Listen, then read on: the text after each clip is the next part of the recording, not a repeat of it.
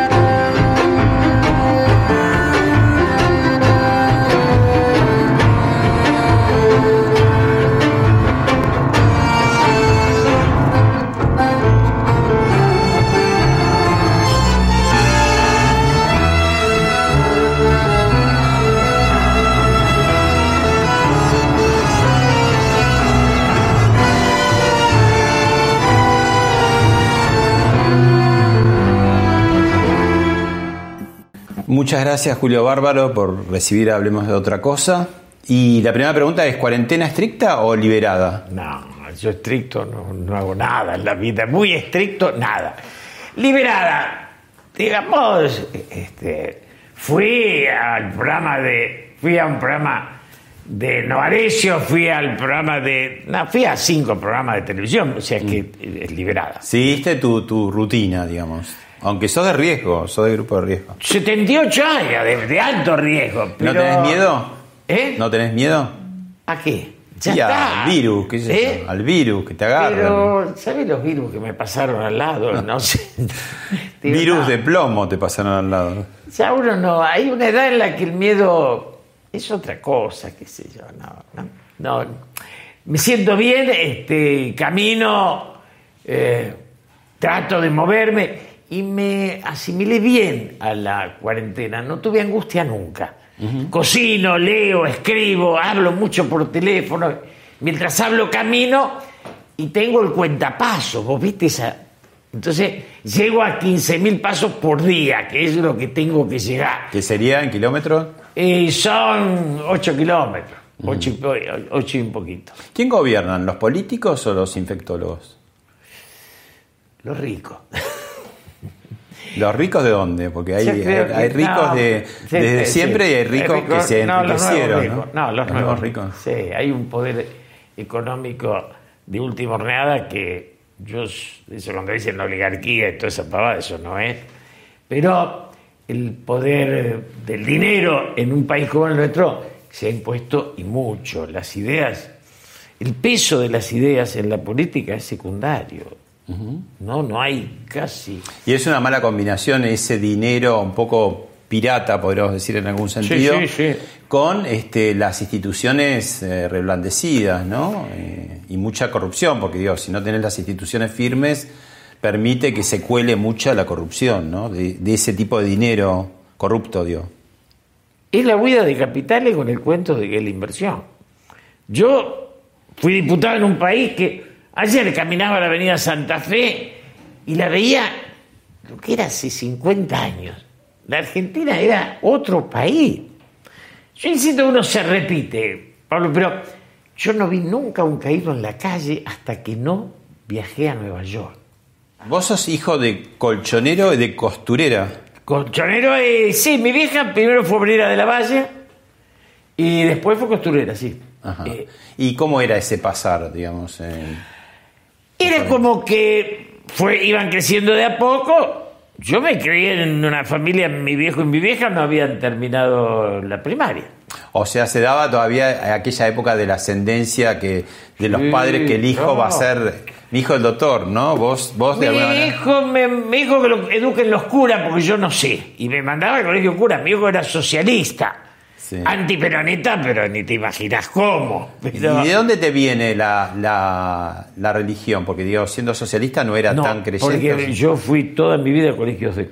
No, ya sé, pero tu padre siendo socialista también. Era católico, era socialista y católico. Ajá. Y mi abuela, que era la que mandaba, porque esto de que las mujeres tienen poder ahora, el matriarcado, yo lo- mi abuela tenía ocho hijos, pegaba un grito y se hacían toda la veña. Digo, el poder de las mujeres en aquel tiempo era un poder muy sólido. Distinta función, si querés, no vamos a entrar en ese debate. Bueno, pero era una familia de laburantes, digamos. Mi viejo con la máquina al hombro y yo a los 18 años, este, bueno, a los 13 me fui a un colegio agrícola que era un reformatorio. A 300 kilómetros de capital. ¿Por venía- qué? ¿Pero no te aguantaban más o era...? Eh, mezcla y mezcla, sí. Un poco ¿Era, era- eras este, un adolescente difícil o qué? difícil. A los 13 años me mandaron a Del Valle, que está a 280 kilómetros de, la capital, y te venían a ver una vez por año si venían. O sea que no salías 10 meses. ¿Vos son cuántos hermanos? Tres. Tres. Soy el mayor. Pero 10 meses que vos te quedabas ahí internado. Internado con frío, internado con digamos, era un- Te daban un hacha y te decía galeña, te daban una pala y te daban una ¿Y zanja. qué aprendiste ahí? A vivir. A- no quejarme nada. O sea, no le hiciste asco a nada de laburo, porque decís taxista, pero, ¿qué más? no, pero yo levanté maíz a mano, con la bolsa atada al cinturón y arrastrado entre el maizal. ¿Qué, No, edad, claro, qué edad estás hablando? ¿De qué edad? 15 años. O sea, menor de edad. Era Pero trabajo, sí, pero- pero en trabajo época- pero- en esa época no se importaba nada. Todas estas delicadeces que vinieron después, no, no tenían yo Bueno, ni en buena hora que vinieron. En, en buena hora, en algún sentido. Vinieron en buena hora, pero yo lo cuento porque esto se puede contar. Salíamos con un frío No sos un chico traumado por todas esas cosas. a feliz. Salíamos y el cura decía, hacía un frío, rompan escarcha. Entonces vos rompías la escarcha que estaba ahí al lado del camino, salíamos a trabajar. Sí. Agarren escarcha, agarrabas escarcha con las dos manos. Soltar escarcha. No la Porque sienten te más engarrotabas, calentita. te, ¿eh? te engarrotabas. Claro, no la sienten más calentita las manos. Los sabañones eran, era- eran otros mundos, pero mundos lindos. ¿Y Yo, del mundo de taxista qué te quedó? yo tenía un Cian 60. Y Ahí ya eras más grande. ahí tenía 18. ¿Y había levante ahí? ¿En taxi? Nada. Pero absolutamente nada. Yo te digo una cosa, la liberación femenina viene más o menos, la liberación, el- la 60. equiparación sexual femenina viene con nuestra aparición, pero antes no había nada, nada quiero decir, te subía un marinero extranjero y te decía dónde hay mujeres, 25 de mayo había tres bares y no había nada. La Argentina era un país muy pacato, ¿no? Y, y después la virginidad femenina era un valor. En aquellos tiempos, ¿no? O Era sea que nada, con el taxi, laburo. ¿no? Nada, con el taxi esfuerzo. Después tuve mi primera novia en El Salvador que... El eh, colegio de curas tampoco te ayudaba, porque era colegio de varones solamente. colegio no solo no te ayudaba, era de una represión muy grande. Era, digamos, la represión era, casi te transitabas a la violencia. ¿En qué sentido? En que te volvías violento. En la, Vos fuiste la- a El Salvador. Después fui a El Salvador, me puse, mi primer pareja era Alicia Contursi, hija de José María Contursi, De- de que en ese momento vivía con Grisel. Con la del, del con la del tango. Claro, sí. Y muy lindo personaje, muy linda historia. Ella es una filósofa que ahora vive en Mendoza, muy inteligente, muy inteligente. Con ella transité todo el debate de la violencia. Porque en mi generación empieza el tema de matar o no matar. Mm. Vos fíjate que el cine para nosotros era clave para la reflexión. El Lorraine, que le decíamos... Todas las L, Lorca, Los Suar, Los Reyes, Claro, pero el Lorraine era como el troscomatógrafo, era, ¿no? Y- Trosco mató. Muy bueno. Y ahí ibas a ver Buñuel, ibas a ver Fellini, ibas a ver Antonioni, ibas a ver Pontecorvo, la batalla de Argelia, lo que, el peso que tuvo. Después tenías el Cosmos 70 con todas las películas. Einstein, ¿no? Tenías con él, claro, Einstein, pero Einstein. digamos, el acorazado Potenkin, esas cosas. Octubre, Octubre. Pero nosotros siempre teníamos nuestro, nuestra distancia con el PC, ¿no? Vos siempre, a ver, Guardia de Hierro siempre fue un poco más a la Es- derecha. es Era a la derecha y le hicieron mucha más fama de derecha. Pero ¿no? yo, esta historia que te cuento es antes del, Sí. de guardia. Nosotros con el PC, yo me crió en la iglesia y me crió en el humanismo católico. Mm. Y después con Raimundo Ongaro. Todo eso era un progresismo con Taylor de Jardín, Emanuel Munier, el cura Lebré, aparece Juan 23 como el Papa Bueno, ¿no? ¿Cuándo aparece tu peronismo? Porque tu casa es socialista y qué más? Con ¿Radicales? Socialista, eh, no, socialista. Radicales no. radical. Aparece con Ongaro. Ongaro nos peroniza. Pero en tu casa, eh, no, digamos. No, no, no, no. O sea, vos encontrás el peronismo afuera. Yo soy dirigente estudiantil humanista. En el 63. Yo era secretario de la Liga Humanista y logramos triunfar en la Universidad de Buenos Aires y poner a Julio Olivera, que era un social católico, un, no, un personaje maravilloso, un gran teórico que pudo haber sido premio Nobel, que practicaba esgrima de bastón, un tipo de aquella formación de los humanistas, ¿viste? Que también era Ricieri Frondizi, que eran los tipos que dieron los Barenboim, ¿no? Esos personajes que dio la Argentina que ahora no da más. ¿Vos lo tuviste de profesora Jorge Bergoglio? Yo lo tuve de amigo a Jorge Bergoglio porque en El Salvador, y después me peleo feo. Los con- jesuitas estaban Claro, ahí. yo me- Y él fue profesor, digamos, ¿no? Pero conmigo yo no lo tuve, No lo profesor, lo tuve después de provincial y me peleo con él cuando él le entrega la universidad a los civiles. Él se saca la universidad encima, a los jesuitas. En ese momento fue una decisión pesada, ¿Y por qué te peleas? porque yo no estaba de acuerdo que lo que hacía y a quién se la daba, tardé en entenderlo. Después lo hablé mucho con él. Mucho quiere decir cuando él era cardenal hablé mucho y cuando es papa me da una hora por año. Bueno, te invito a ver un video del Papa.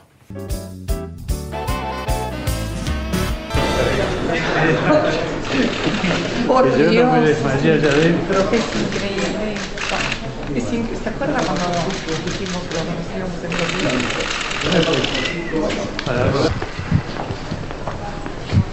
Me parece imposible todavía. Sí. el secretario de culto Santiago de Estrada. Ahí está el saludo del Papa Francisco a Mauricio Macri.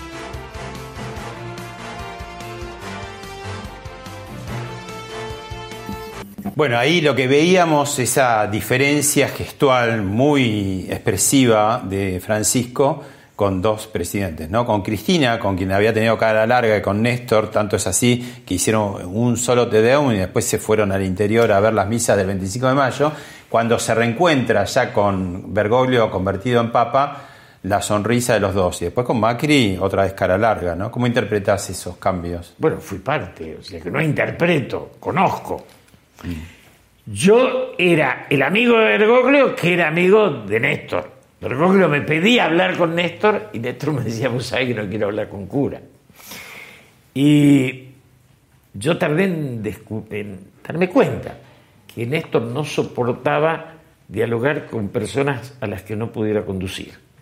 Y Bergoglio tenía una estatura que a él le, Macri, digo, Macri es un fracaso universal. Fracasó conmigo, fracasó con el país, también con el Papa.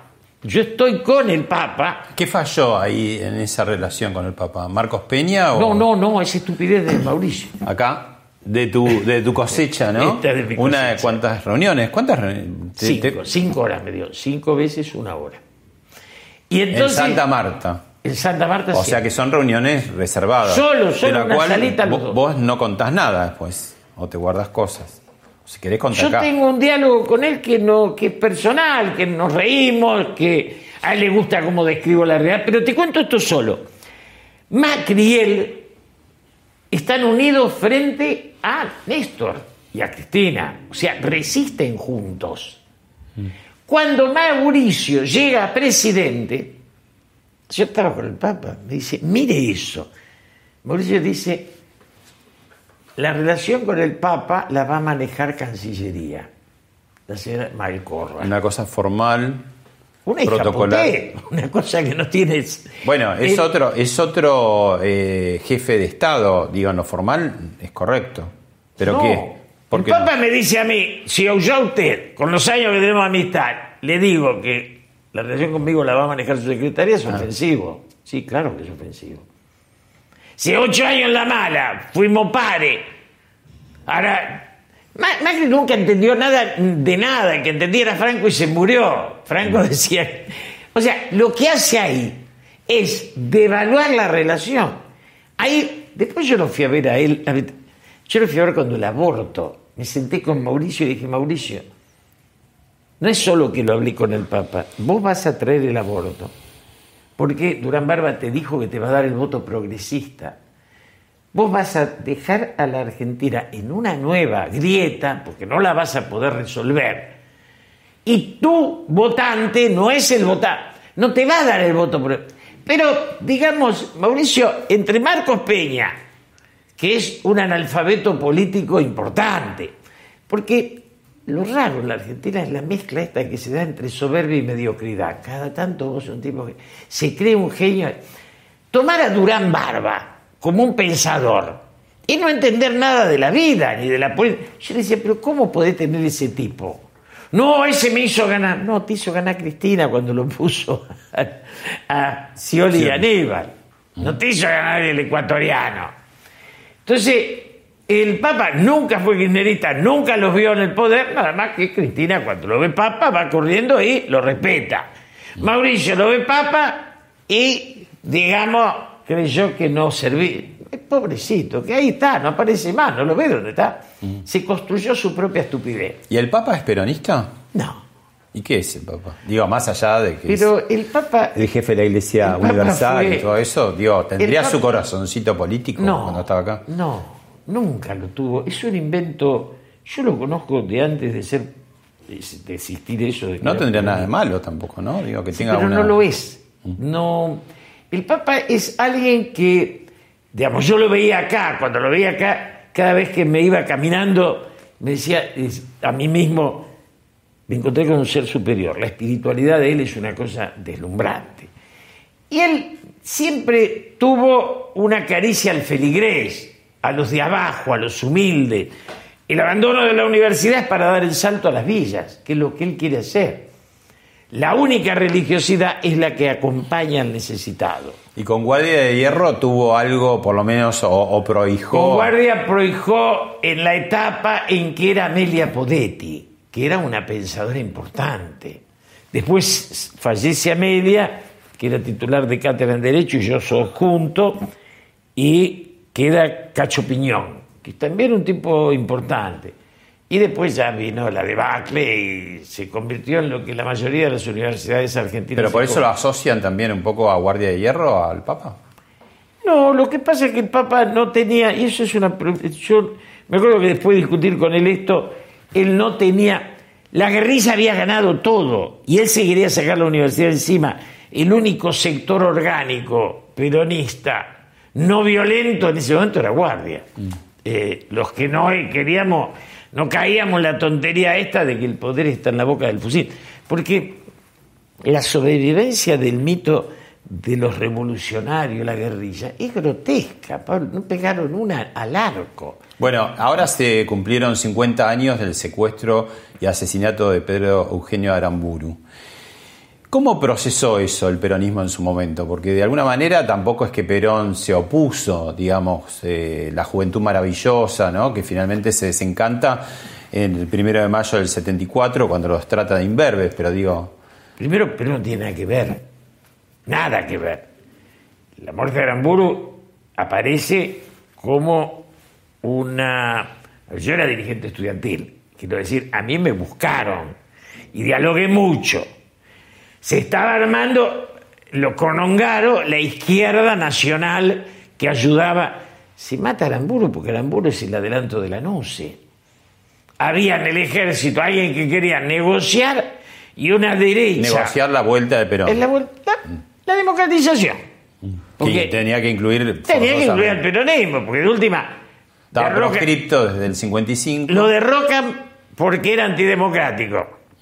No había una sola muerte. Apenas sube Aramburu, matan los basurales por izquierda y mata a Valle y Cogorno por legal. O Y el sea, bombardeo antes también. el bombardeo. O sea, que la violencia estaba. Entonces, los tipos que se dan cuenta que lo popular no puede estar ap- aplastado. El primero es Aramburu, no Rojas. Pero eh, qué, qué raro, porque era, digamos, la figura más emblemática junto con el almirante Rojas de más en contra del peronismo, el famoso decreto que no se podía nombrar a Perón. sí, Evita, No, eso duró. Pero él es el primero que toma conciencia de que hay que dialogar. ¿Y crees que tuvo algo que ver el gobierno del general Sí, pero, digamos, lo viví, no me la pueden contar. Digamos, me llamaron, yo laburaba en el mercado abasto, me ofrecieron, me acuerdo, me llevaron, fue la primera vez que vi un palier privado. Yo tenía un solo vaquero porque me había proletarizado. Me fueron a buscar un coche elegante y me llevaron a un lugar donde fue la primera vez que vi un palier como que tengo hoy, que toca timbre y no hay otro departamento. Y me dijeron, ¿cuánto ganas por mes? Y yo debería ganar de hoy 30 mil. Me dijeron 300 y trabajas para nosotros. ¿Nosotros quién son? Era la rosca de IMA, de lo- donde los montos eran colaterales a eso. Después ellos- funcionario muy importante de Claro, Onganía. Pero, digamos, todo ese, esa. Hay un libro de un personaje que yo lo tenía por ahí, lo tengo en la biblioteca, Anda a cantarle a Gardel, de Alejandro Lozada. Donde yo esos personajes los conocí, conocía a Diego Miguel Barreto, conocía, los conocí, digamos, los vi. Con, cómo Galimber- es- con Galimberti estuviste. pero Galimberti era mi hermano. Galimberti era, digamos, Galimberti íbamos a escuchar misa de Carlos Mujica. Y, ¿Ahí el Instituto de Cultura Religiosa? no, Rodríguez Peña? íbamos al este a- a la, a la al Instituto del Cáncer allá en Nazca, en San Martín de Nazca, que había una, una iglesia chiquita. Y él se ponía piedritas en las rodillas para sufrir. ¿Galimberti? Sí. No, Y después hizo sufrir a otros. pero tuvo la gran virtud de nunca ceder su valentía. Galimberti peleó con su cuerpo, no es Firmenich, que se, ro- se rajaba, no es el que da la orden, no, no. Igual es una Balazo carrera muy oscilante, ¿no? Porque digo, cerca de la guerrilla, de la juventud maravillosa, después se engancha una mina de la clase alta, después va, o sea, hace, termina con el Corcho Rodríguez, digo, es un- una vida bastante... Nunca fue un militante, él fue un aventurero, son cosas distintas. Hay un libro que se llama Retrato de un aventurero, con prólogo de Jean-Paul Sartre, que compara a Lorenz de Arabia, a von Salomon y a André Malraux. El aventurero es eso, es el que cabalga la ola, no el que tiene una pertenencia ideológica. Claro, pero mientras tanto, por las aventuras de él se producían noticias jorobadas, ¿no? Pero sí, sí, sí, pero es un aventurero. Si vos lees la condición humana de Malraux, ahí está todo eso, no como la necesidad de jugar a la vida y la muerte. Ahora, el balazo en la nuca, la, el- la cana, la policía que te mataba y él le hacía, digo, era valiente, era valiente con el cuerpo de él. Entonces, eso es su virtud. Después, digamos, son de esos, yo de esos conocí, era la época de los personajes. Claro. Yo tenía un guerrillero amigo que murió, pobre, que una vez, él era un jefe, uno de los... ¿Cómo es Rulli? Bueno, mira, acá de, de tu álbum también, uno de los víctimas de los montoneros, ¿no? Jorge Bon, Y amigo finalmente. que fue secuestrado y que le, le- ¿cuánto costó eso? O sea, 60 millones de dólares. que se los tragó Fidel finalmente. Una parte, una parte, no todo. Le echan la culpa al muerto siempre, se le echa la culpa al muerto, no una parte. Ahí estoy con, este, sentado al lado de Jorge Bon. Yo fui parte del intento de el acuerdo Bungie Secuestro, recordemos, de, de Juan, el hermano, ¿no? Juan era. Y Jorge. Juan, y Jorge Bon. 60 millones de dólares. 60 millones de dólares. bueno. Cuando el dólar valía mucho más que ahora, porque hoy el dólar. En proporción, En claro. proporción era. Sí, Esos muchachos eran mis amigos, eso, pero digamos, era el sueño del héroe trágico. Entonces, claro, pero eso fue generando una pelota que terminó en el 76 horriblemente, ¿no? yo Para todos. fui el responsable de liberar a los presos de Trelew. Yo salgo diputado, me mandan a Trelew, me quedo dos meses con los peores y traigo el primer avión de Austral. Siempre lo cuento, porque es el momento más... Levanta el avión, los tipos hacían, estaba Méndez y tenían 10 años de cárcel, otros 5, y la camarera que dice Austral Líneas Aéreas saluda a los liberados en esta nueva etapa de la Argentina y les augura lo mejor. Año 73. 73. Claro. Acá otra foto, ya Perón presidente, ¿no? Por Perón vez. presidente y ahí le estoy. Este, está Pedrini, las tiri al que Perón raja, para quedarnos hablando tranquilos. Este, y, y sí, y estaba Viraña, que era un santo varón. Este, fuimos los dos, nos llevó Pedrina, los dos jóvenes. Este, Y esta, esta es un incunable, porque estás acá con, con Noriega. con Noriega, el, el presidente de Panamá en su momento, ¿no? Vos Y sabés que esto es importante porque a mí me definió una idea. Vos tenés cada amigo que deberías estar en cana, ¿eh? Porque Yo digamos, tengo un transcurrir amplio, complicado. complicado. Vos sabés que Menem va a asumir y de Panamá piden dos representantes. Y voy yo con un hombre del PI, que era maravilloso y que está acá, que está acá al lado mío, se apellidaba, eh, Montserrat. Y toda la zurda, la izquierda del continente iba a apoyar a Noriega. Entonces yo le decía, muchachos, todo marxista, ¿eh? todo marxista. Todavía Menem no había asumido. Muchachos, ¿es, es de izquierda? Noriega? No. En la medida en que el imperialismo lo enfrente, nosotros estamos con Noriega. Esta El tesis- enemigo de mi enemigo es mi amigo. Una pobreza porque Noriega era la falopa. Claro. Este, me quedé esa semana ahí hablando con todos los marxistas, como Cuba, ¿viste? Yo he ido a Cuba muchas veces, va siete, ocho. Siempre voy para, para entender ese proceso, no por otra cosa. ¿Y no qué, entendé- qué conclusión tenés a hoy? Que es un fracaso atroz, un gran fracaso. Es el fracaso. Si es por mantener el poder, es un éxito notable. Sí, estamos hablando de yo, 1959 uno, no, mira, hasta ahora. La burocracia es horrible. Yo tengo algunos amigos marxistas que están realmente deprimidos y si vos lográs que el de la calle te pierda miedo, te dice lo que siente. Mm. Sí, no es bueno. Julio, te invito ahora a que escuches a tres referentes muy importantes a- a- que pasaron por este programa hablando del peronismo para que nos Claro. introduzcamos en ese capítulo.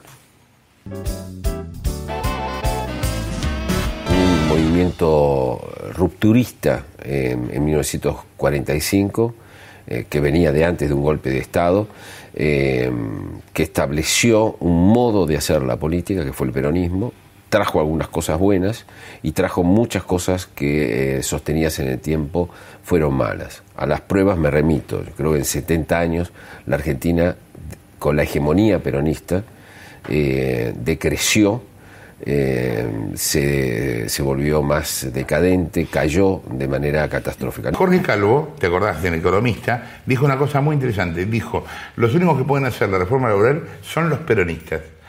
Y eso históricamente es así.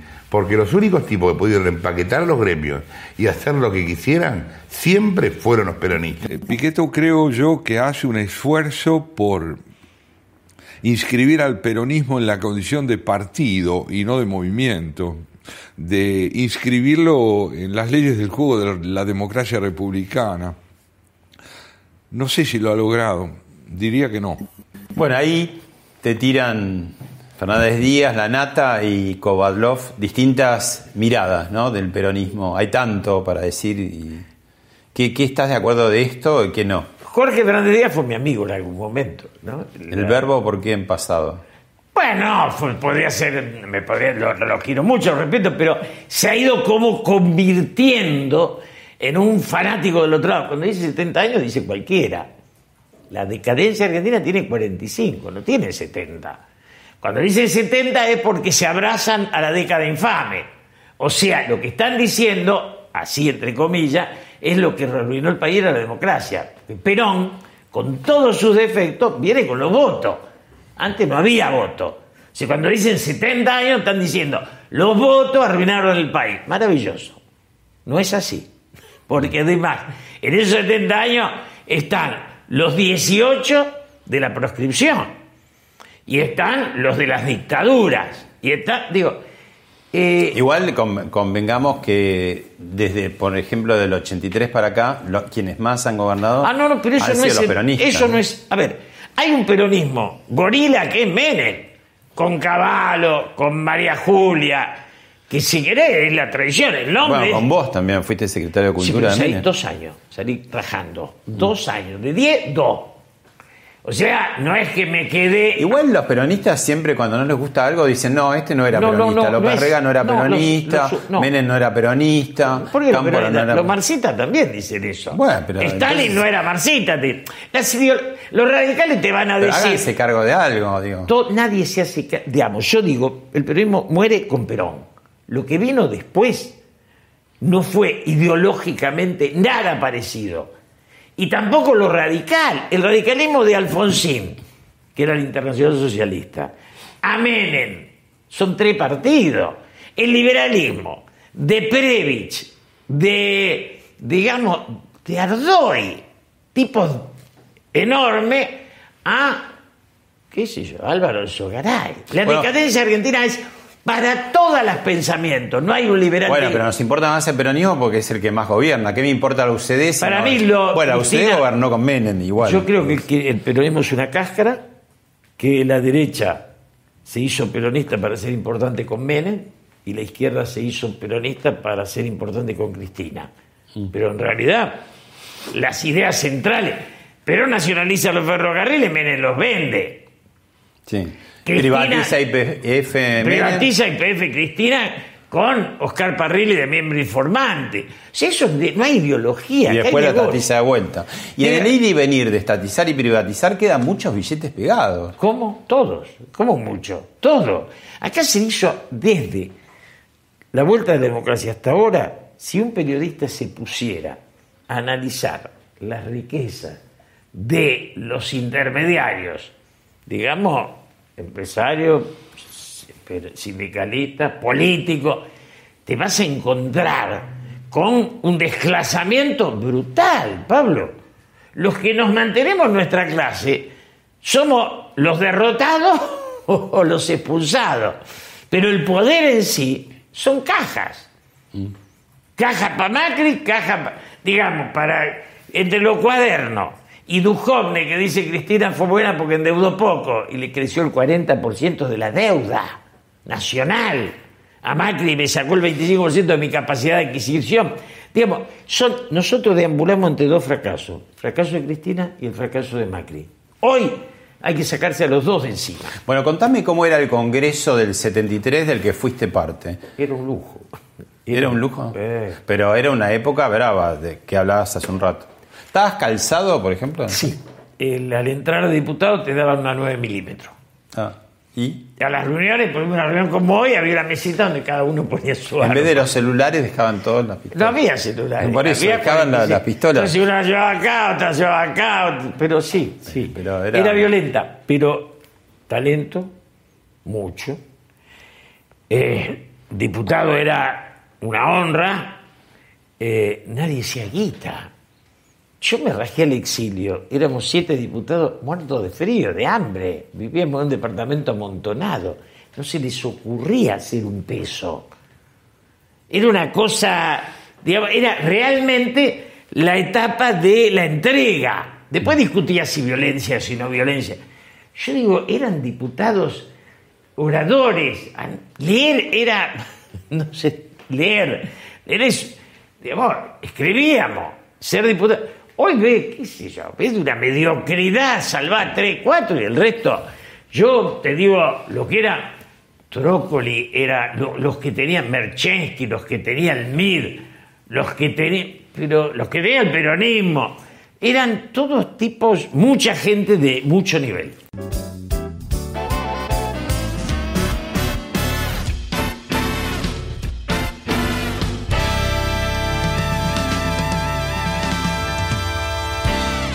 Bueno, otro de los referentes que pasaron por Hablemos de otra cosa, que es Juan José Sebrelli, cuenta una historia de aquellos tiempos de los 70, eh, curiosa, que quiero que escuches y después me comentes. El famoso acto que se hizo del primero de mayo, donde Perón echó a los, a los, a los Montoneros. montoneros, 74. hubo un 1974. grupo del FLH, yo no- porque el FLH ya estaba dividido. El Frente de Liberación Homosexual. Sí, pero ya estaba dividido. Ya había un pequeño grupo liderado por Néstor Perlonger Mm. que adhería al peronismo. Yo estaba en un grupo adverso, junto con Blas Matamoro y otros.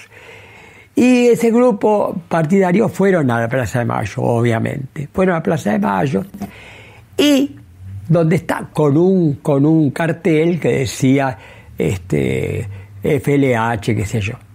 Y todos los peronistas que estaban ahí en la- se apartaban, quedaban aislados como un grupo. Ahí lo que hace Sebrelli es un poco aludir a cierta homofobia de la época, de la- porque dice que se apartaban justamente de esa... Yo lo quiero, Juan José. Sí. Lo quiero, suelo tomar café cuando era época. En la Cuando vida se de puede tomar café. Cuando se podía. Sí. Eh, la homosexualidad no tenía problema con el peronismo, tenía problema con la sociedad. Era un tema tabú para todos, digamos. Los tipos de vos te formaban con rechazo al homosexual. Él se lo asigna al peronismo. Si va a un acto radical, conservador, si va al Jockey Club, lo sacaban rajando. Bueno, pero te decimos a vos porque sos peronista, los radicales no, vamos no, otro no, día y le decimos. El peronismo es un pedazo de la realidad y tiene los mismos vicios que la realidad. Y el machismo argentino abarcaba a todos los partidos. A todos. Vos dijiste en algún momento el peronismo es un recuerdo que da votos. Lo sigo sosteniendo. Sí, no, no es nada. No hay ninguna idea. La política argentina no tiene nadie que exprese idea. Nadie. ¿No, ¿No hace el peronismo especialmente como una romantización de la política, que todo es la emocionalidad? No, y- no. Bueno, hizo, sí. hizo. Ahora Y es- pero vive un poco de esa, no, de esa ahora emoción. vive de las cajas. ¿Qué- Dale. No, bueno, eso para adentro, te estoy diciendo Para adentro y afuera. para afuera. Para afuera. saben. Escucha, está. Digo, en la vida es por amor o por plata. No hay prostitución de los, de, románticos. La política argentina está prostituida esencialmente. ¿Por qué te- si, si algunos son disfraz peronista, otros... Es un gran carnaval, es un cambalache disepoliano. Nada más que se equivoca, dice, porque dice, los inmorales nos han igualado. Y en realidad nos superaron por mucho. Bueno, te llevo al túnel del tiempo a un momento muy solemne que tiene para vos eh, muchas, muchas implicancias. Siempre lo traes a colación. Lo vemos y lo charlamos. como un símbolo de la historia, como un ejemplo de los tiempos, como una lesión para el futuro. A los 41 años, el país entierra a otro gran presidente.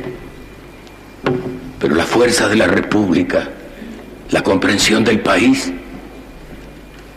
pone una escena distinta, todos sumados, acompañándolo y todos sumados en el esfuerzo común de salvar para todos los tiempos la paz de los argentinos. Este viejo adversario despide a un amigo. Qué orador, ¿eh? No hay más. Yo Ricardo estaba- Balvin. Yo estaba cerquita, porque yo era diputado, y no solo que orador, era un hombre de esa humildad, de esos que todavía se respetaba la coherencia, ¿no? Un hombre que nunca hizo plata, uno- Que había estado preso en la época de que Perón. había estado preso en la época de Perón. Son tipos, es como si vos vas a Europa y decís, "Mira, acá se mataron los alemanes y los franceses. Se mataron. Y hoy, hoy son un mercado común. O sea, los grandes pasos los dan los grandes hombres. Para eso tuviste a De Gaulle y a Churchill, lo tuviste a Adenauer, lo tuviste, tuviste un grupo de personas que sale de una masacre con millones de muertos y hace un país. La España que hace, digamos, sale de la ETA, sale de esa, no, sale de una guerra civil con un millón de muertos. Y esa España hace un acuerdo. Y acá, cada vez que, que vas a hablar de un acuerdo, viene uno y te dice, no, mire, pero tiene salpicado el zapato, qué sé yo. Hay una estupidiza. Si Ahora no vos hablás recurrentemente del abrazo Perón-Balvin. Pero duró 10 minutos el abrazo de Perón-Balvin. Duró muy poco. Vos sabés que nosotros creíamos que la fórmula iba a ser Perón Balbín. Y acá en el Cervantes yo fui como congresal y peleé para que sea Perón Balbín. Los montos jugaron a que fuera Isabel. Para, yo- para que el proceso se Claro. deteriorara más. Cuanto peor, mejor. decía. Pero la derecha también, ¿no? Norma La Kennedy, derecha nos aplastaba, nos, nos achicamos y perdimos. Pero Malvin estaba dispuesto a aceptar. Perón se niega a ir ese día, se le va a transmitir, todavía quedan dos vivos de los que le fueron allí a Perón, la fórmula es Perón-Isabel, se para y les dice, al nepotismo se lo combate hasta en el África. Esa frase no la quieren tomar, no la quieren repetir, porque inventaron la lealtad a Isabel, pero no quería. Tardan una semana en convencerlo, no viene al Cervantes. Tienen que ir, llenarle la cabeza si de Gerardo hay otras. Y a mí Lorenzo Miguel me dice, ¿y si se me muere y queda Balbín? Y quedamos ahí en esa.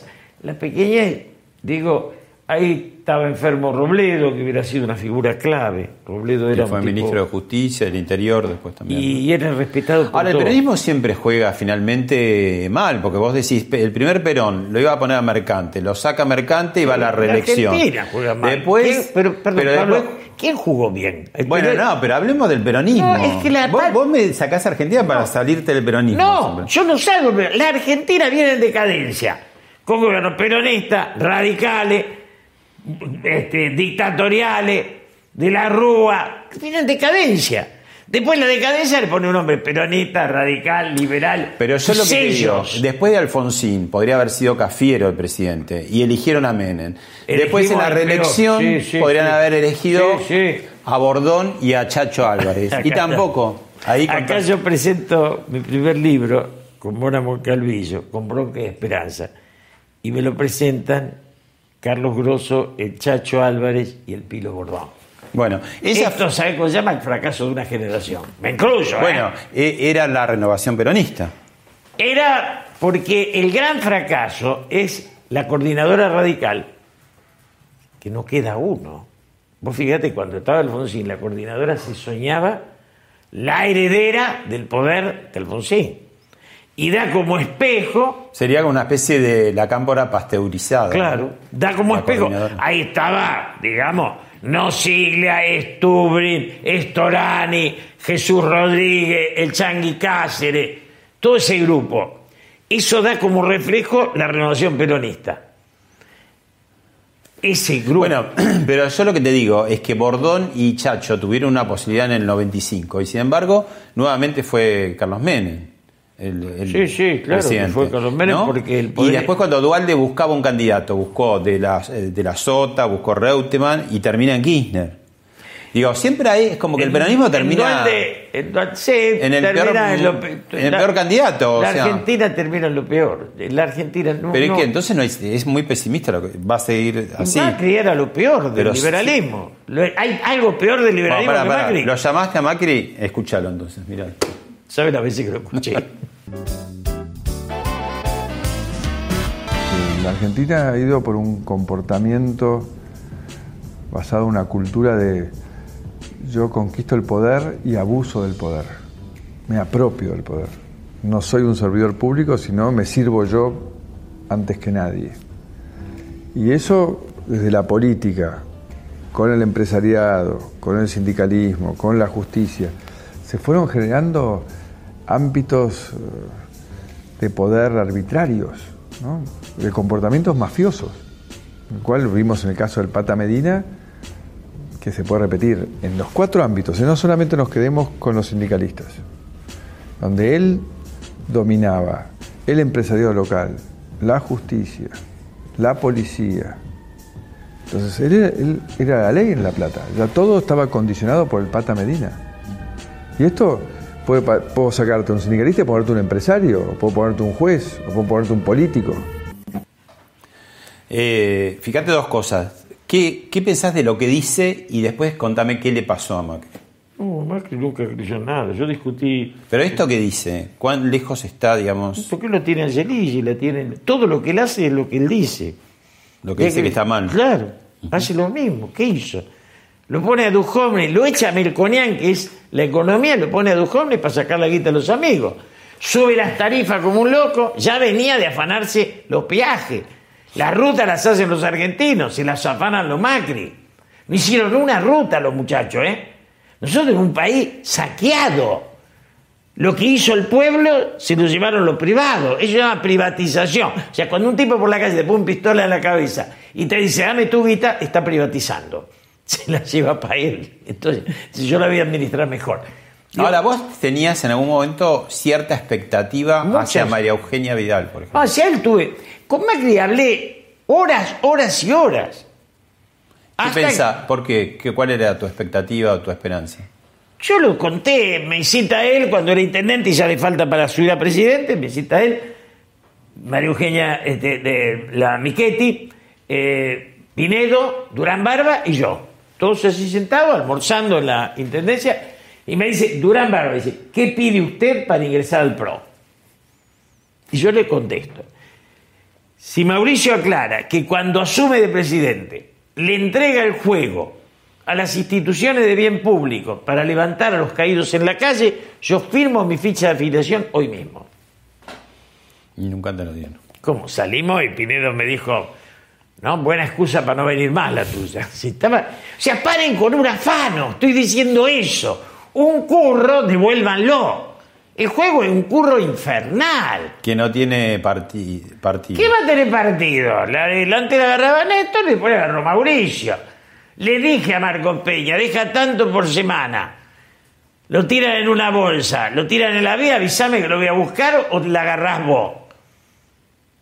Si acá el saqueo está publicitado. ¿Y por qué tuviste expectativa posteriormente por María Eugenia Vidal en una combinación Porque- con el peronismo también? No, sé cómo- claro, la tuve yo solo, no, la tuvo también este, la tuvo Massa. Digamos que estaba convencido de que iban a hacer una lista juntos. Lo que pasa es que estaban las dos brutos, estaba Durán Barba, Marco Peña y Macri. Entre los tres buscaban el fracaso construido intelectualmente. Cuando hay un momento en que Massa arregla con Vidal de ir juntos, poco antes de las elecciones. Y Durán Barba dice que van a perder votos. No, no, el cachivache ese es una cosa. ¿Y, Y, vos creés que eso podría haber funcionado? más bien que funcio- funcionó. Yo dije por O televisión. sea, te- es, es un poco diluido el abrazo de Perón y Balbín, ¿no? no, ¿Querés, no, yo decía, dos yo dije siempre por televisión, ni Macri ni Cristina pueden ganar. El que se corra gana. Si se corría Macri y la ponía María Eugenia, podía haber sido María Eugenia presidenta. Pero como es más enano, entonces Cristina, que le jugaba al póker de taquito, le puso al otro y lo aplastó. Entonces cuando él cuenta... Vos decís Durán que el, Barba, 40%, el- el 40% de, de Macri es, eh, no es de Macri, sino del antiperonismo. Del antiperonismo y el antikirchnerismo, que es peor que el antiperonismo. Que me incluye, me incluye, no, no estoy afuera. Digo, nos incluye a muchísimos periodistas. Pero mucho de ese 40% también es no peronista, que no es. no, claro, es, an- es no es anti y no. Es Ah. anti y no, no, Sí, claro, sí. sí, Es lo que no pudo contener nadie, que en un momento parecía que Alberto lo contenía. Cuando Alberto enfrenta la pandemia con Radio Larreta al lado, Bueno, lo llamaste hace un rato a Macri, ahora lo llamaste a Alberto, lo tenés tu merecido.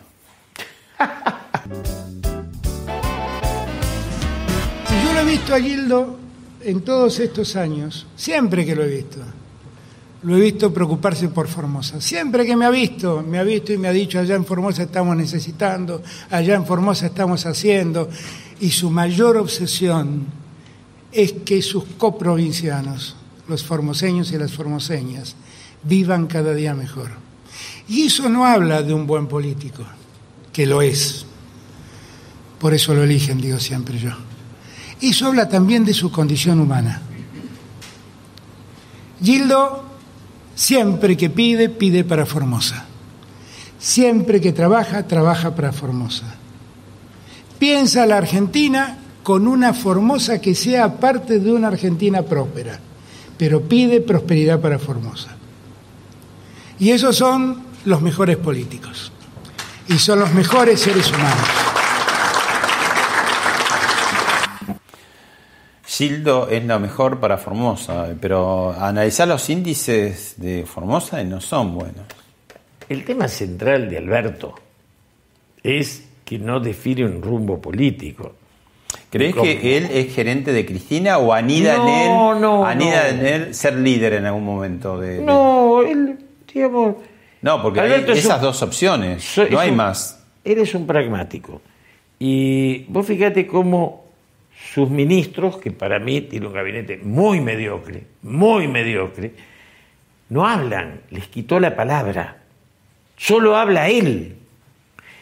Tanto así que cuando vos ves a Sergio Berni decís, pero este ministro de dónde? Porque el único ministro que habla es Sergio Berni. Alberto ha desautorizado a su grupo, ha devaluado a su grupo, y yo no creo que se esté limitado por Cristina, está limitado por su propia manera de virar. Macri y... Vos te desencantaste un poco porque al principio- Totalmente, sí, yo he sido amigo de él, pero me pudre esto, de él. Está bien lo que hace con la reta y Kisilov, esto es excelente, porque esto vale, pero después no dan un salto a construir un espacio mayor. Y lo que hizo Cristina con la justicia, que haya seis que voten a favor de eh, Canicoma Corral. Eso, digamos, tiene que haber un presidente que diga, mire, este juez ya es bochorno, flaco, lo corremos, ¿o no? Porque son cosas que van más allá del peronismo, del radicalismo. Como, digamos, ahora parece que Macri manejaba con arriba y Magdalán y los Flaco, paren de una vez, lo hacen de los dos lados. Porque entonces todos te dan el discurso antes. Y Alberto se está debilitando porque no toma realmente un rumbo. Acá el rumbo es, vamos a dar trabajo porque eso, ¿qué es gobernar? Dar trabajo. Hay que sacar el subsidio y convertirlo en salario.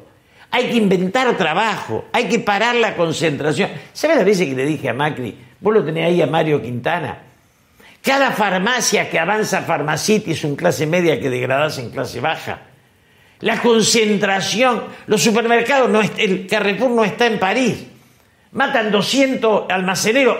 La ganancia de la gaseosa se la dejaste a los franceses. Hay una desnacionalización. Nosotros fabricábamos aviones, fabricábamos locomotoras, vagones, coches, motos. Y ahora, en en nombre del peronismo, Randazo importó lo durmiente. Te hago las tres últimas cortas. ¿Sos padrino de Juan Grabois? Sí. ¿Por qué? Porque Roberto era mi gran amigo y Olga Grabois también. ¿Y cuán cerca estás o lejos de, y- de Juan? Y Roberto, ahí estamos, en la hora de los hornos estamos juntos, Roberto y yo. Él era marxista, yo católico. Y Olga es católica y cuando nació Juan me pidió a mí que sea padrino. Pero lo vi hasta los 10, 11, 12 años, ahora no lo No le haces regalo para cumpleaños hace mucho. Antes le hacía, ahora no, no. Bueno, ¿de qué vivís, Julio?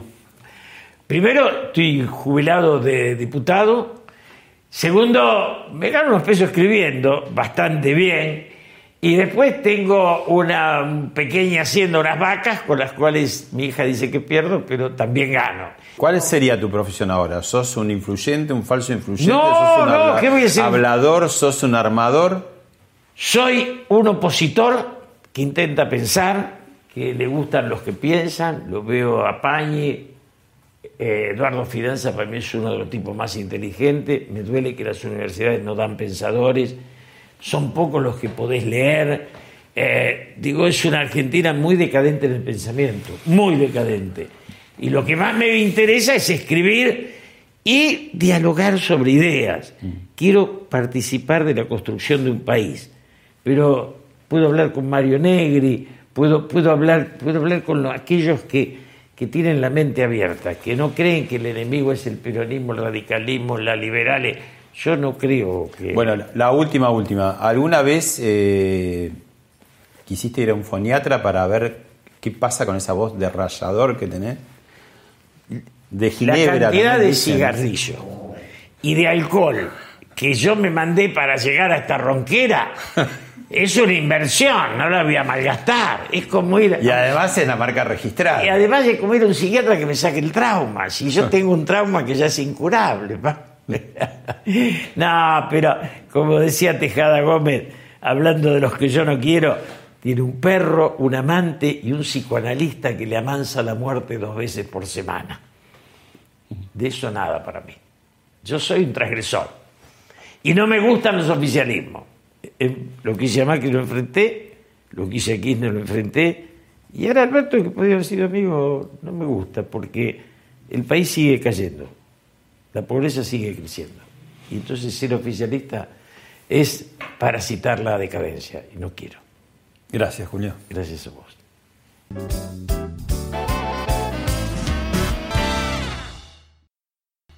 Esto fue Hablemos de otra cosa con Pablo Sirven, un podcast exclusivo de la Nación. Escucha todos los programas de La Nación Podcast en www.lanacion.com.ar. Suscríbete para no perderte ningún episodio. Estamos en Spotify, Apple Podcast, Google Podcast y en tu reproductor de podcast favorito. Seguí escuchando La Nación Podcast.